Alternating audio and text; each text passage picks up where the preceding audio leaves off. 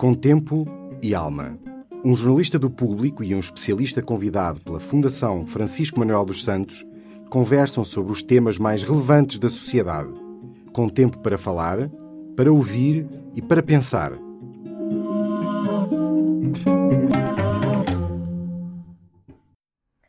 Olá, o meu nome é Margarida David Cardoso, sou jornalista do Público. Uh, no Dia Mundial da População, a Pordata atualizou os dados da plataforma Nascer em Portugal e lançou o retrato do nosso país. Eu tenho comigo Maria João Valente Rosa, diretora da Pordata. Bem-vinda, professora.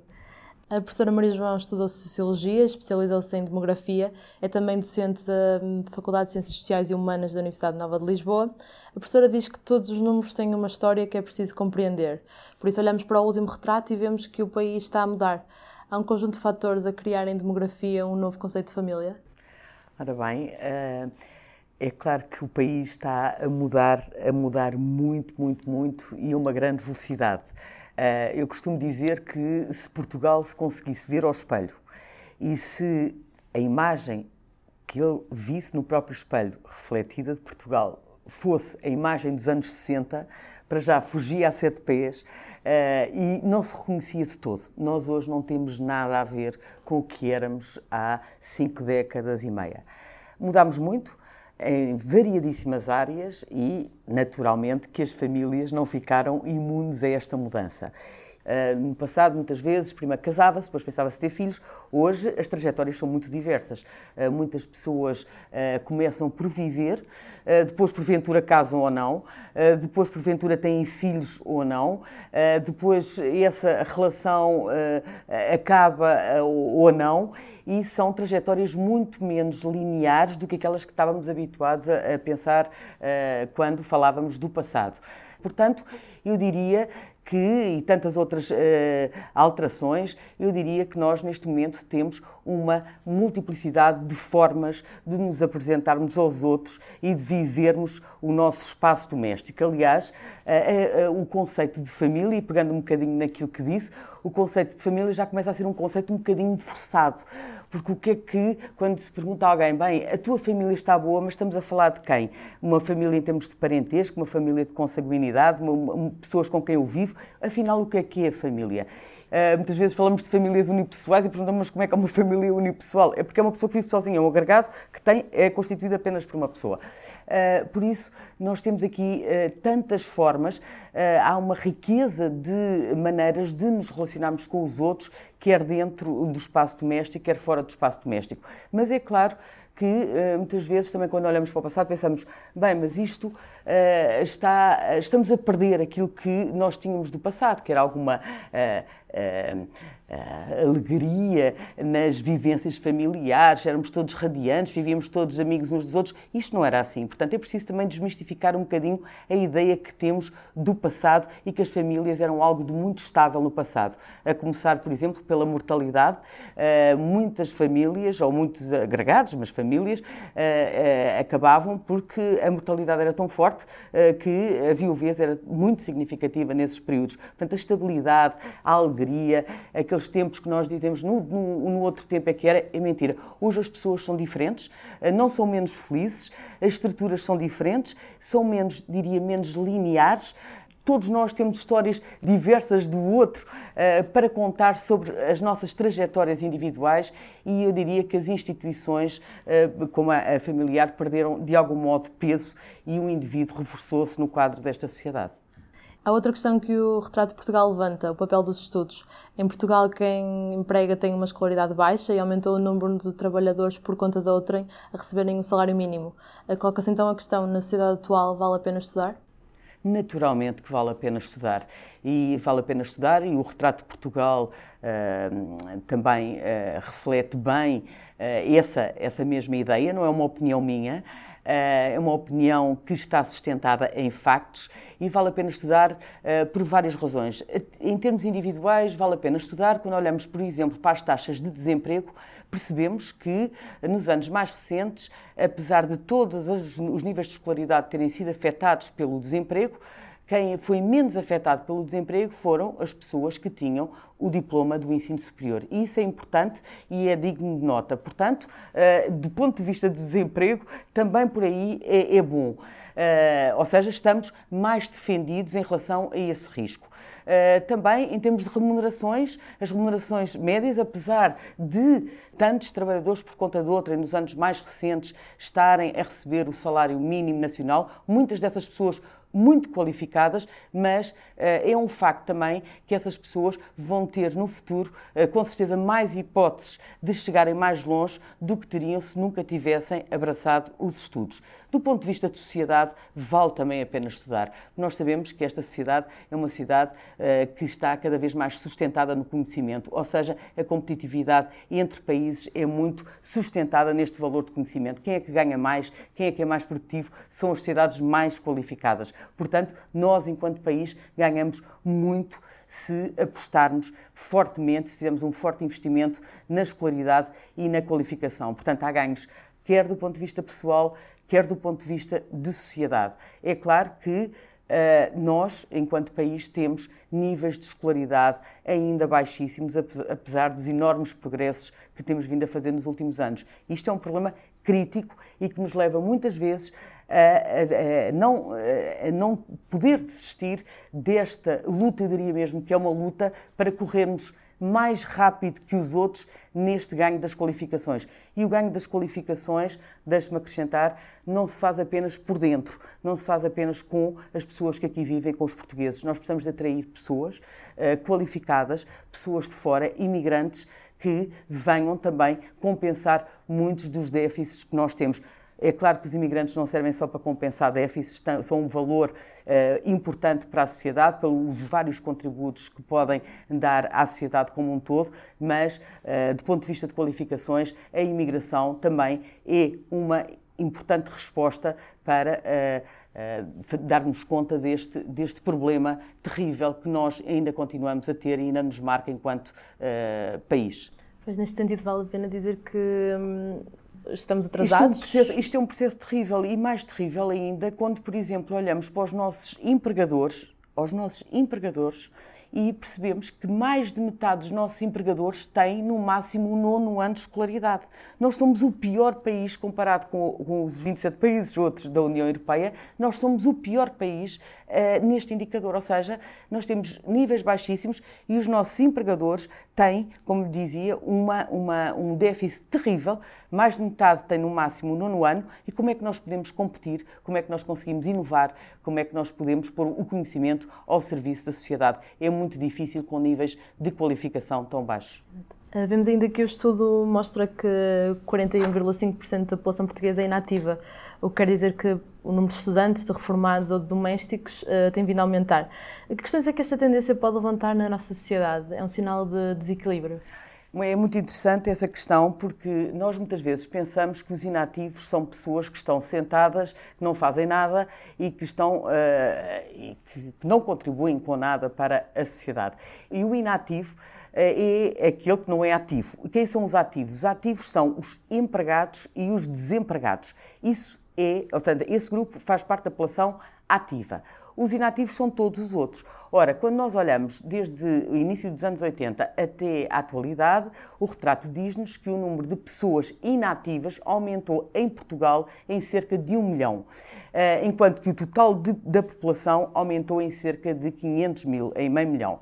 Portanto, os inativos aumentaram muito mais. Mas afinal, quem são, vamos olhar um bocadinho mais para lá deste grande número e perceber quem são os grupos que mais aumentaram.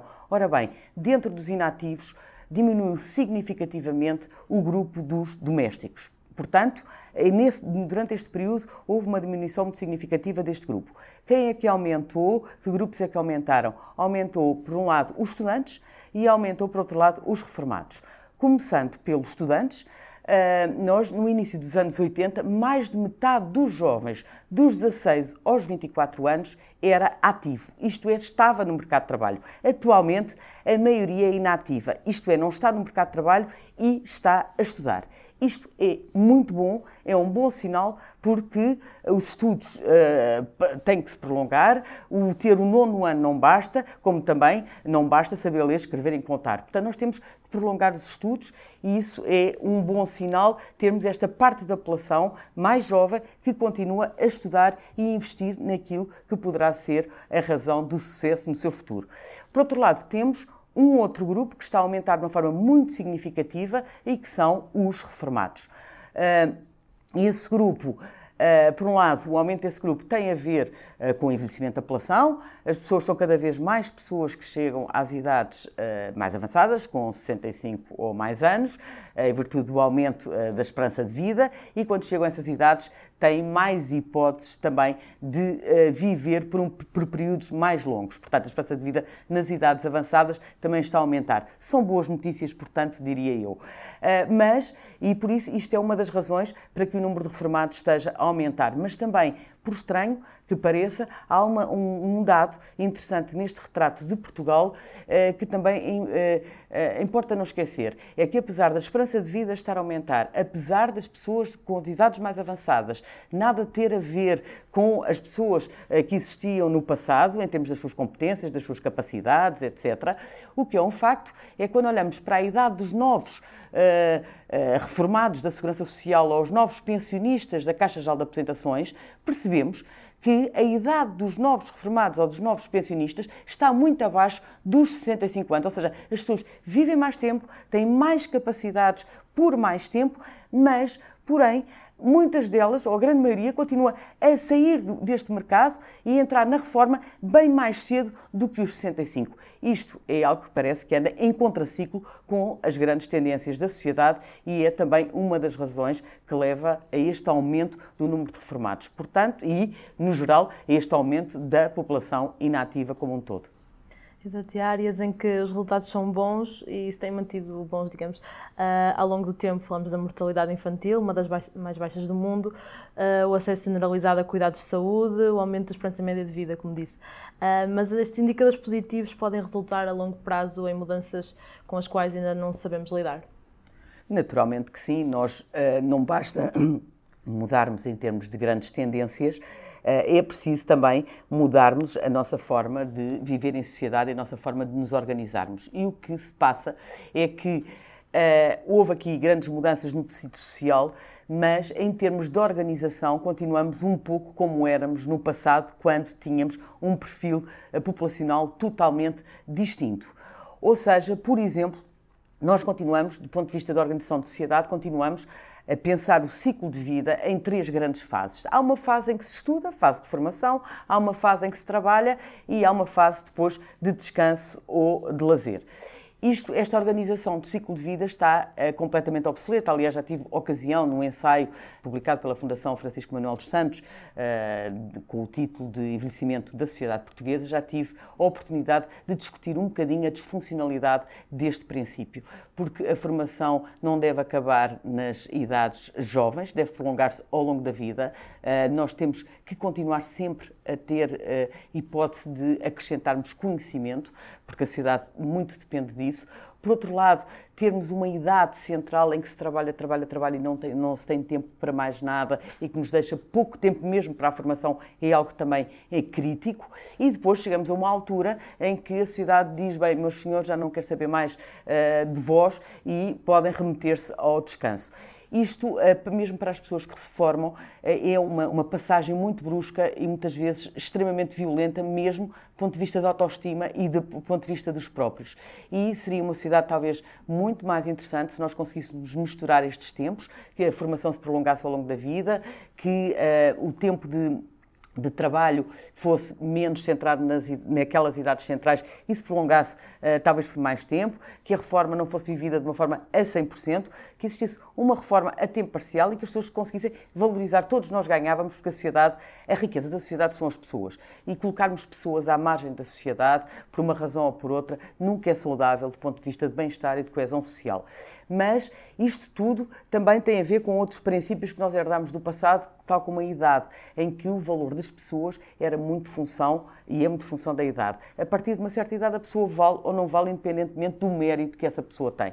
Nós olhamos para as pessoas muito em função, existe aquela palavra terrível, mas que é importante usá-la, que é o idadismo, eh, que é a discriminação das pessoas porque só porque têm uma certa idade, por mais nada, existe, mesmo do ponto de vista do mercado de trabalho, começa muito mais cedo do que os 65 anos, começa, essa discriminação começa aos 50 e aos 55, e sabemos que hoje as pessoas uh, mais velhas não têm nada a ver com as pessoas mais velhas do, de, de, épocas passadas. Mas nós continuamos, parece que congelamos este modelo e baseado nisto temos o, o, sistema todo de segurança social sustentado neste modelo, que é um sistema por repartição, em que existe uma idade, uh, que é a idade ativa, que contribui e depois existe a reforma que, uh, no fundo, são as pessoas que estão a beneficiar deste, desta contribuição, esperando as pessoas que estão neste momento a contribuir, quando lá chegarem, que outros façam o mesmo que elas fizeram, mas só que com o envelhecimento da população isto não vai acontecer, a substituição de gerações